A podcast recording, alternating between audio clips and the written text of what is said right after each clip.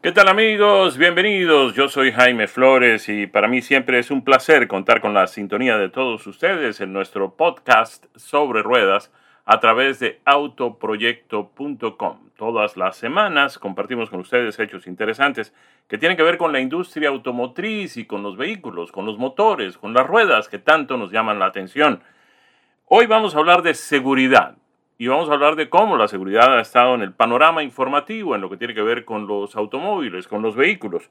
Vamos a comenzar con una noticia que ha traído muchísimo la atención en el curso de las últimas semanas y tiene que ver con un nuevo accidente de un automóvil de la marca Tesla, la marca americana de vehículos eh, totalmente eléctricos. Este eh, incidente ocurrió, no es el primero, son varios ya, y este ocurrió en eh, el estado de Michigan, muy cerca de la localidad de Lansing, cuando, siendo la 1 y 12 minutos de la mañana, un automóvil marca Tesla del modelo, del modelo Y chocó violentamente contra una patrulla de la policía del estado de Michigan que se encontraba eh, estacionada a la orilla de la carretera. Eh, había ocurrido previamente un incidente entre un automóvil y un venado, aparentemente, la policía llegó allí justamente a investigar de qué se trataba y a tratar de prestar auxilio y servicios. El eh, policía, el oficial de policía del estado de Michigan, puso mm, las luces giratorias que están en el techo de la mayoría de las patrullas de policía en los Estados Unidos,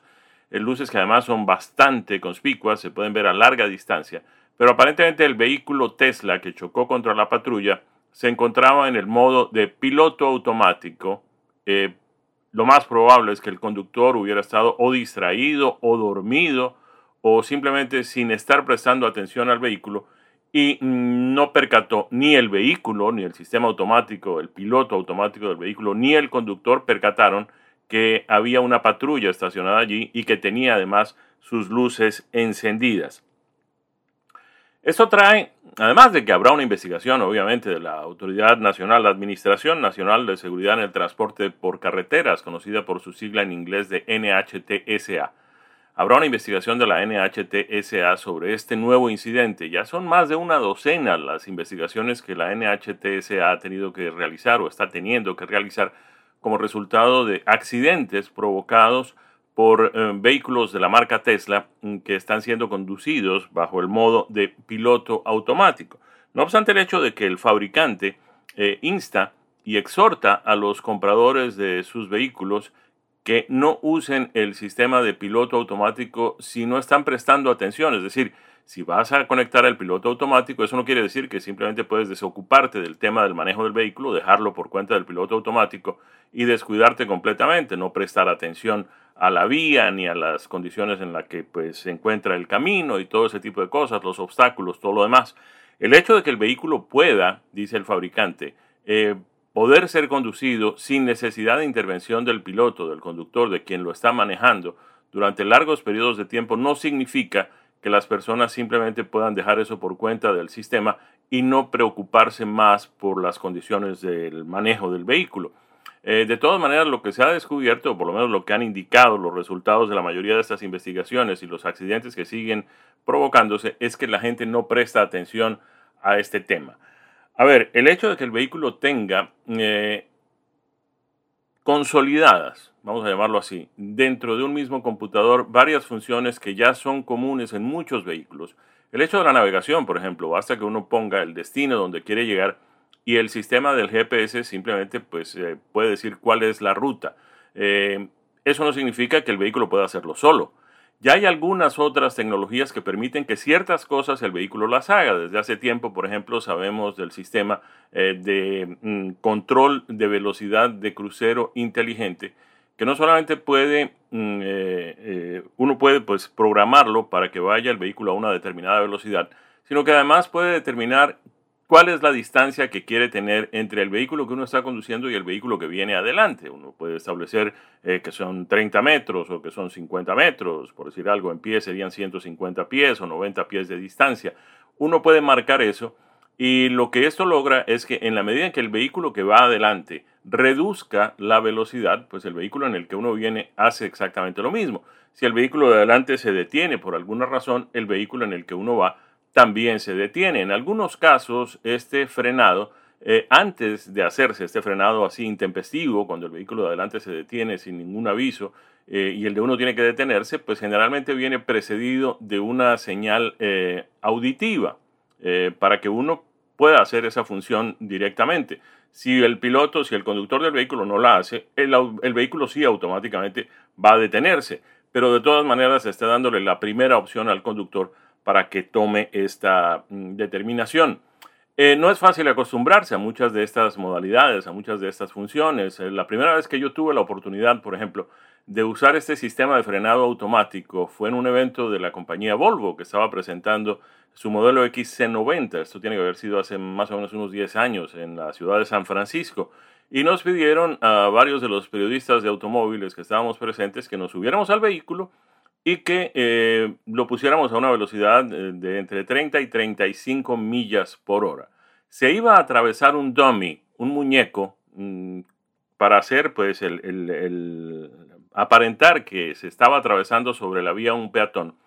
y lo que uno tenía que hacer era nada. Es decir, uno no tenía que frenar, uno no debía frenar, le estaban pidiendo a uno, y eso costaba trabajo, porque pues uno está acostumbrado a que cuando ve un obstáculo sobre la vía, la reacción automática es frenar. En este caso lo que había que hacer era mantener el pie derecho en el sitio donde estaba y no frenar, porque el vehículo se iba a encargar, como de hecho se encargó de hacerlo cuando atravesaron el tal muñeco. Em, cuesta trabajo acostumbrarse a este tipo de cosas. Otra vez también en Newport Beach, en California, en un evento de Nissan, tuvimos la oportunidad de montarnos en uno de estos vehículos autónomos experimentales que ya eh, podemos ver de vez en cuando eh, por las calles y las carreteras aquí en los Estados Unidos. Pues bien, este vehículo tenía, mm, además de todos los sistemas que ya están en los vehículos de calle, unos que son completamente exclusivos de estos vehículos autónomos. Por ejemplo, un sistema de cámaras que lee, literalmente lee los avisos eh, de tráfico. Entonces, por ejemplo, el vehículo salía a una velocidad de 40 millas por hora y de repente aparecía un letrero que decía 30 millas.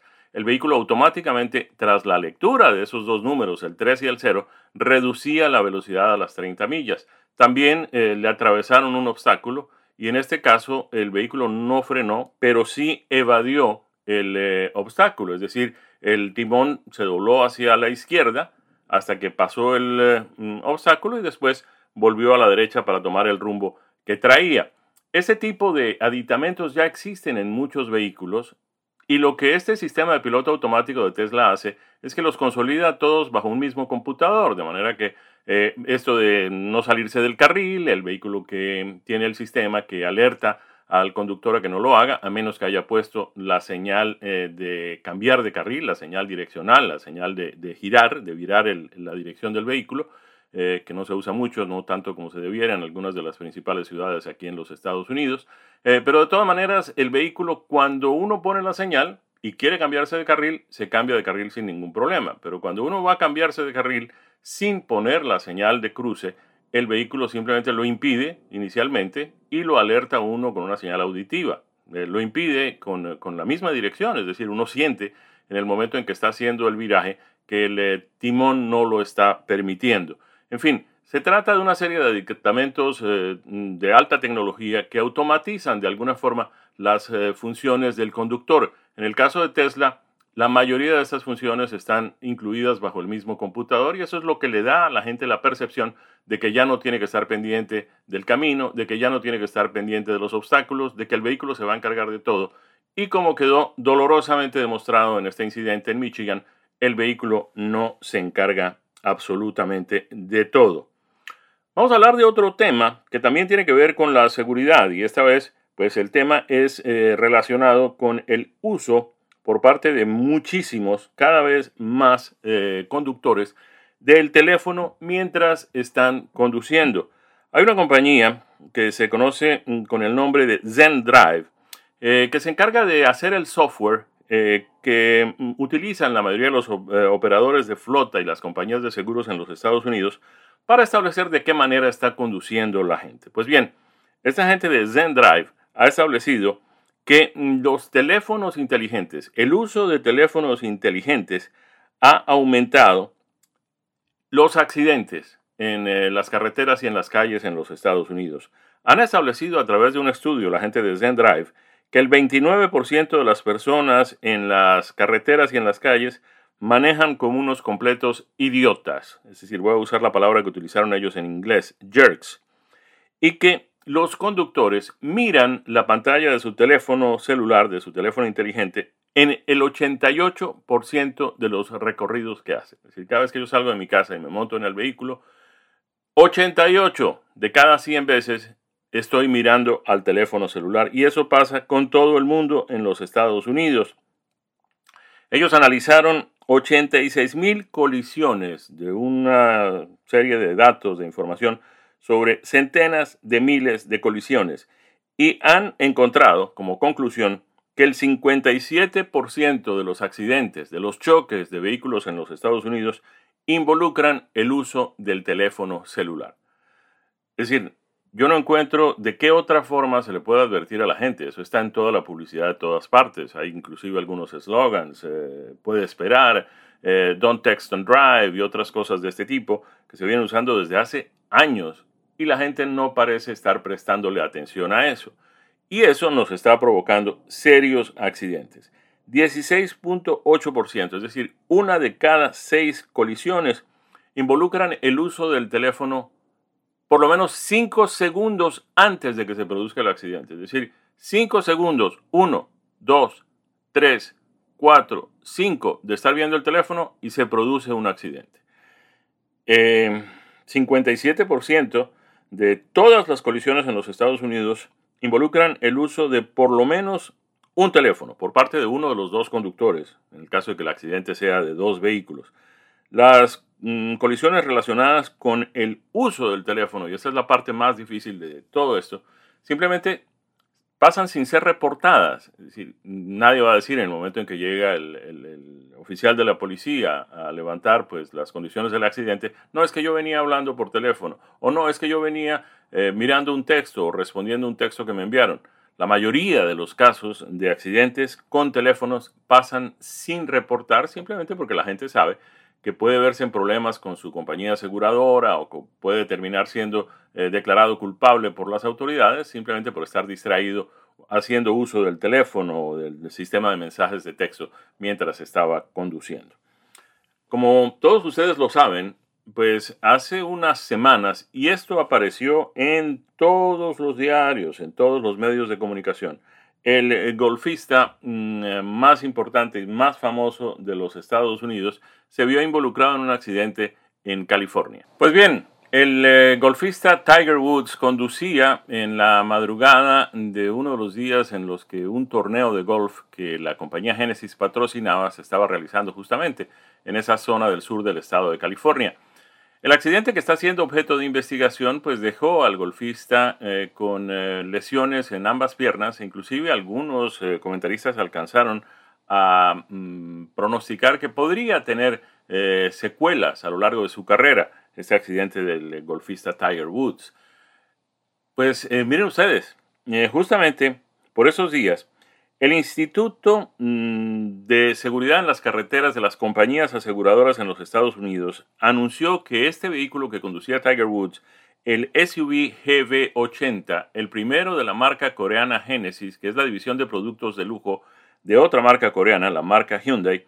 pues ha recibido los galardones más altos en materia de seguridad que se conceden en los Estados Unidos. Es la primera vez que un SUV, un utilitario deportivo, ha recibido estos honores, es decir, ha sido calificado como completamente seguro. Otros productos de Genesis, eh, el G70, sedán deportivo, y el G90, que es el sedán de gran lujo y de gran tamaño de la compañía coreana, han recibido sus honores como Top Safety Pick. Es el honor más alto que se concede, Top Safety Pick Plus, es decir, con el signo más adicionalmente.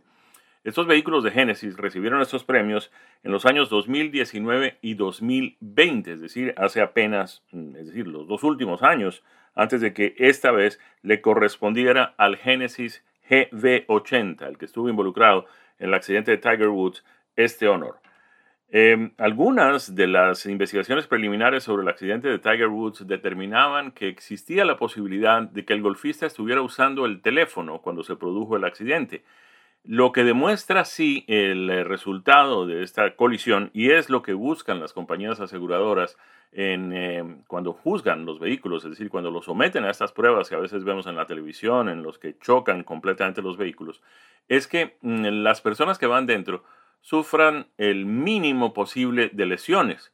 Eh, si uno ve las imágenes del accidente de Tiger Woods, se da cuenta de que el vehículo quedó casi completamente destruido. De hecho, fue necesario sacar al golfista retirando el parabrisas delantero eh, del SUV. Eh, pero el, al final, aunque sufrió algunas lesiones de consideración, pues el mm, golfista logró salvar su vida. De manera que el comportamiento del vehículo pues, no fue necesariamente el peor. Em, la gente de Genesis ha dicho que el cliente es el, alma de todo lo que ellos hacen y que la seguridad es justamente una de las prioridades más importantes. Lo que sí sabemos, aunque no hemos manejado el SB80 mm, todavía, sí hemos manejado el G70, las dos versiones del G80 y también el G90 en distintas oportunidades y podemos dar fe de que no solamente son unos vehículos excepcionalmente eh, bien terminados, lujosos, con grandes acabados, muy sofisticados, y que comparados con otros vehículos de calidades similares y de prestigio más o menos igual, pues estos Genesis resultan siendo mucho más económicos, mm, completamente equipados, que es otra de las características de los vehículos de Genesis, que al contrario de otras marcas que cuando uno va a comprar el vehículo, ah, pero es que si tiene los rines estos vale tanto más, si tiene el sistema de sonido premium vale tanto más, si tiene el sunroof vale tanto más y un vehículo que comienza en 80 mil dólares puede terminar fácilmente en 120. En Genesis no solamente los precios comienzan por debajo de los 80 dólares, sino que los precios incluyen ya todos estos opcionales que en otras marcas pues em, cuestan dinero adicional.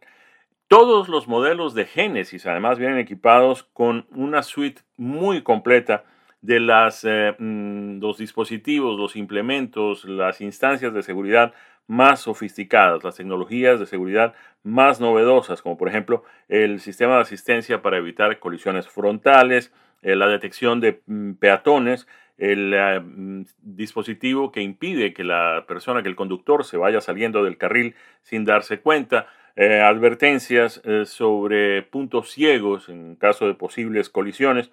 Todos estos modelos de Genesis traen todas estas medidas de seguridad, de seguridad que en algunos casos son pasivas, pero en algunos casos también son activas. Cuando decimos pasivas, nos referimos a aquellas que simplemente le avisan al conductor, mire, puede pasar esto, es decir, hay la posibilidad de, un choque, uno va estacionando hacia atrás, por ejemplo, y esto es muy frecuente, y de repente se atraviesa un peatón. La medida pasiva en este caso sería pues hacer sonar una alarma auditiva, de manera que pues el conductor se dé cuenta de lo que está haciendo. La medida de seguridad activa en este caso sería que el vehículo automáticamente aplique los frenos para evitar que se produzca la colisión con el peatón que viene en la parte de atrás. Todo esto viene en los vehículos de Genesis. Además tienen 10 bolsas de aire estándar, incluyendo una que es la única en su categoría, que viene en la parte central mm, de eh, las piernas del eh, conductor eh, protegen a los ocupantes de la cabina frontal en el evento de un accidente. En fin, tiene toda una serie de dispositivos de seguridad. Este mm, Genesis GV80, que es, repetimos, el utilitario deportivo, el primero de la marca coreana, que ya tiene otros modelos, el G70, el G80 en dos versiones, la versión regular y la versión Sport, y el G90, que es el, el porta estandarte de la marca coreana. De esta manera vamos llegando al final de nuestro espacio. Las recomendaciones, pues a la gente que tiene un Tesla con piloto automático, es que por favor cuando lo conecten, mm, eso no está dándoles permiso para que se desocupen y se desentiendan de lo que está sucediendo en la carretera, etc. Hay que seguir pendiente. Eh, todavía el sistema del vehículo autónomo, completamente autónomo, no está completamente desarrollado en la medida en que mucha información que el vehículo tendría que recibir todavía no hay eh, mecanismos para suministrársela. Eh, la otra recomendación es usar el teléfono y los mensajes de texto el mínimo posible y cuando está uno conduciendo y tiene la responsabilidad de estar con los ojos puestos en el camino, no debe usar el teléfono. A todos, muchísimas gracias como siempre por escucharnos. Los invitamos para otro podcast sobre ruedas a través de autoproyecto.com la próxima semana. Yo soy Jaime Flores. Me encanta saludarlos. Gracias por la sintonía.